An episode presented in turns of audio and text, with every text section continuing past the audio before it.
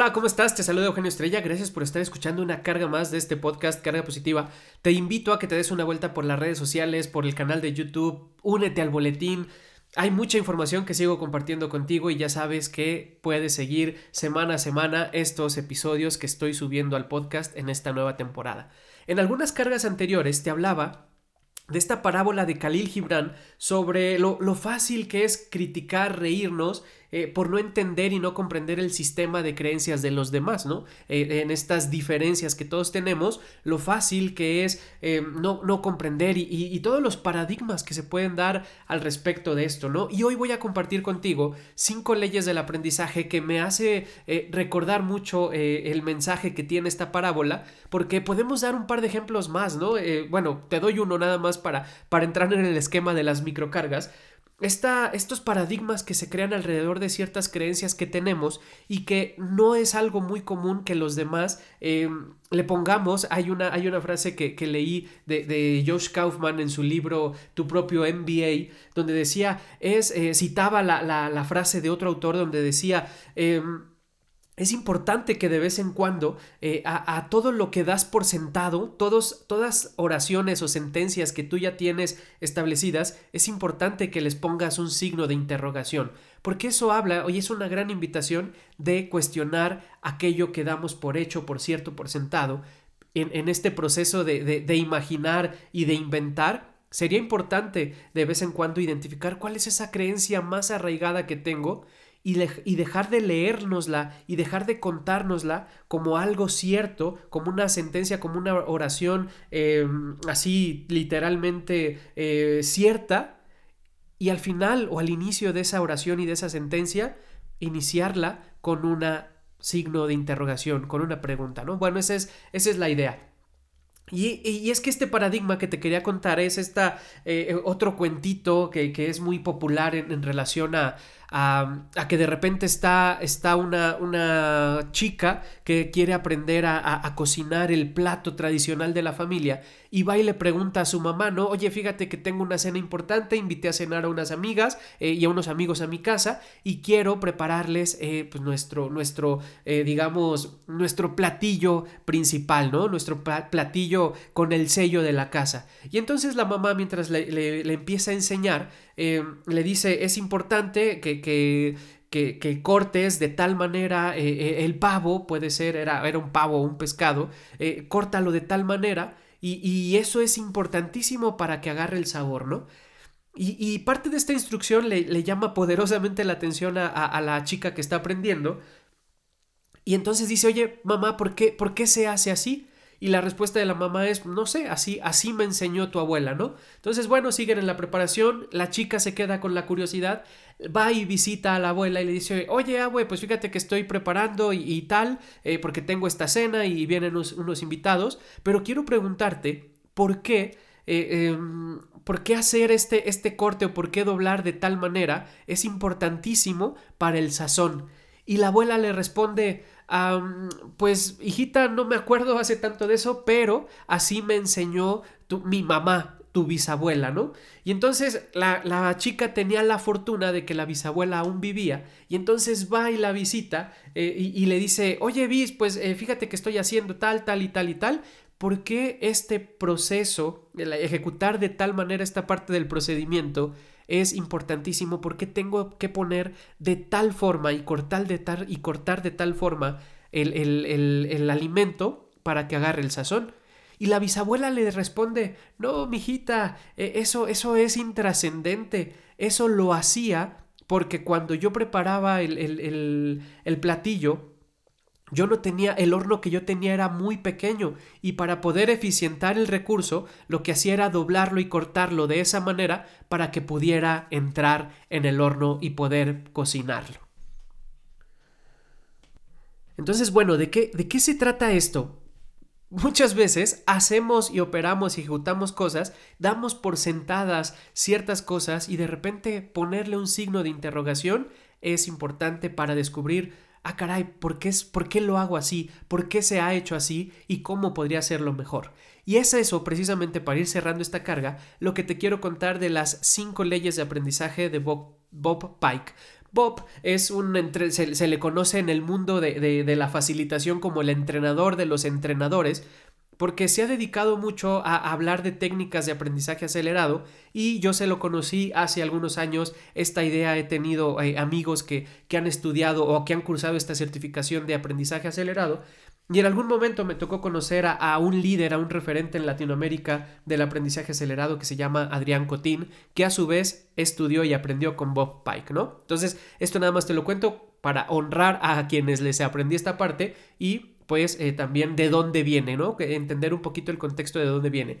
Y entonces Bob Pike en esta idea de eh, compartir técnicas de aprendizaje acelerado, de cómo ayudarle a las personas a entender más rápido, asimilar más rápido la información, y también compartir técnicas a los facilitadores para generar un impacto directo con los contenidos, eh, generó estas cinco leyes del aprendizaje que es lo que te quiero contar. Y nos arrancamos con la primer ley que dice, los adultos son bebés en cuerpos grandes. Este es un principio, cada una de las leyes da para mucho, incluso en algún momento podríamos considerar invitar a algún, algún experto eh, eh, certificado en esto, pero esta ley parte del principio de que las, las personas cuando crecemos muchas veces olvidamos el, eh, el elemento diversión eh, y no incluimos el elemento diversión en el aprendizaje y Bob Pike viene a ponerlo como la ley número uno, la regla número uno, los adultos son bebés en cuerpos grandes, ¿no? Al final de cuentas, cada uno de nosotros tiene un niño, una niña interior que termina teniendo estas ganas de divertirse, de salir a jugar, de asomarse, y mientras más pongamos en nuestros eh, eventos para compartir información, actividades que permitan a, esos adultos que, que, muchas veces caen en esta seriedad. Otra, otra parábola interesante de esto es lo que pasa en el principito, pero no nos, no nos desviemos. Recordar y partir de la idea de que los adultos son bebés y están dispuestos a seguir aprendiendo y a divertirse. Ley o regla número 2 de Bob Pike en cuanto al aprendizaje nos dice que las personas no discuten con su propia información y tenemos que partir de este principio y es eso lo que me hizo, es precisamente esta ley la que me hizo recordar la parábola de, Khalil Gibran. Porque al final de cuentas, eh, así como el perro se burla de que los gatos em, crean con tanto fervor que si elevan sus plegarias al cielo lo que van a caer van a ser ratones y el perro se burla al decir eh, estúpidos gatos, ¿no? Al final de cuentas me salió del corazón el estúpidos gatos. Eh, una, una, disculpa a los cat lovers y a nuestras amigas cat lovers. Pero entonces esta idea ya me pegué por karma instantáneo. Pero entonces eh, esta idea de, de, de, que el otro se burla del, del perro burlándose de los gatos, al final de cuentas es eh, eh, eh, reforzar esta idea de que las personas no discutimos con nuestra propia información, ¿vale? Regla o ley número 3 nos dice, el aprendizaje es directamente proporcional a la diversión que se tiene. Y es que esta tercera ley va muy relacionada también con la primera, porque mientras más incluyamos en la ecuación el perdón, la diversión en el aprendizaje, pues más este bebé que, que está dentro de este cuerpo adulto que somos, pues se va a facilitar y se van a aperturar mucho, mucho más la asimilación de contenidos y de información. No olvidemos y no dejemos eh, eh, como algo exclusivo a los niños el reírse, el divertirse. También como adultos podemos pasarla bien y tenemos que entender más en espacios de formación que hay una correlación directa entre el grado de diversión y el grado de aprendizaje, ¿no? Aprendo más cuando me divierto y eso podemos eh, darlo como un axioma del aprendizaje. Ley número 4. El aprendizaje no ha ocurrido si el comportamiento no ha cambiado. Y es que esta ley me encanta de, Bob Pike porque fíjate lo, lo simple y poderoso que es este principio porque conectar y desarrollar la idea de que muchas veces, y más en esta era de la información de la cual hemos hablado tanto en esta temporada, en esta era de la información y de la tecnología y de la digitalización, puedo tener acceso a mucho dato, a mucha información, pero el hecho de que yo conozca cosas no significa que ya lo haya aprendido. No siempre información es conocimiento y no toda la información y no todo conocimiento nos lleva al aprendizaje. Y eso es importantísimo, debe de seguir esa, esa conexión, estos puntos deben de, de converger en algún punto para respetar este principio que nos dice, te lo repito, el aprendizaje no ha, no ha, ocurrido si el comportamiento no ha cambiado. Es hasta que se modifican nuestras conductas que el aprendizaje y esa información y ese concepto se ha eh, eh, adherido a mi, a mi ser y entonces ha logrado que se modifique mi conducta en cierta medida en función a lo que quiero buscar. Y cerramos entonces con la, rey, la, rey, la ley número 5, la regla número 5 que dice, nadie sabe cuánto sabe hasta que le toca explicarle a alguien que no sabe. Va de nuevo, es un trabalenguas como tal, pero me encanta y te dejo ahí estas cinco reglas para que las puedas poner en práctica.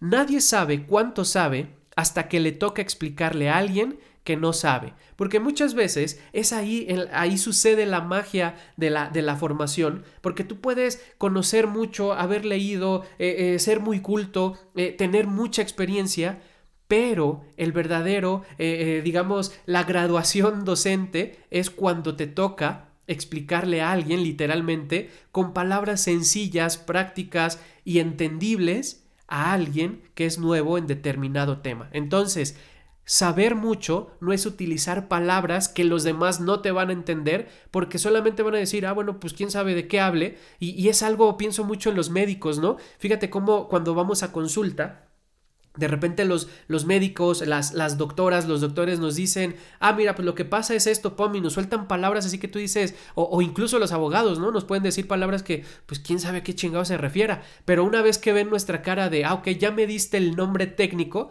nos empiezan a explicar y ahí utilizan la analogía, alguna metáfora, alguna parábola para decir, ok, mira, esto pasa, imagínate qué tal, qué tal, qué tal, qué tal, y entonces, ah, ahí está, ahí sucede la magia de esta quinta regla porque nadie sabe cuánto sabe hasta que le toca explicarle algo a alguien sobre algo que no sabe. Te agradezco mucho que hayas escuchado esta carga positiva, este episodio. Eh, nos escuchamos la próxima semana. Yo fui Eugenio Estrella. Y pues bueno, si te gustó esto, comenta, comparte y ayúdame a que el podcast siga creciendo. Nos escuchamos próximamente con más invitados.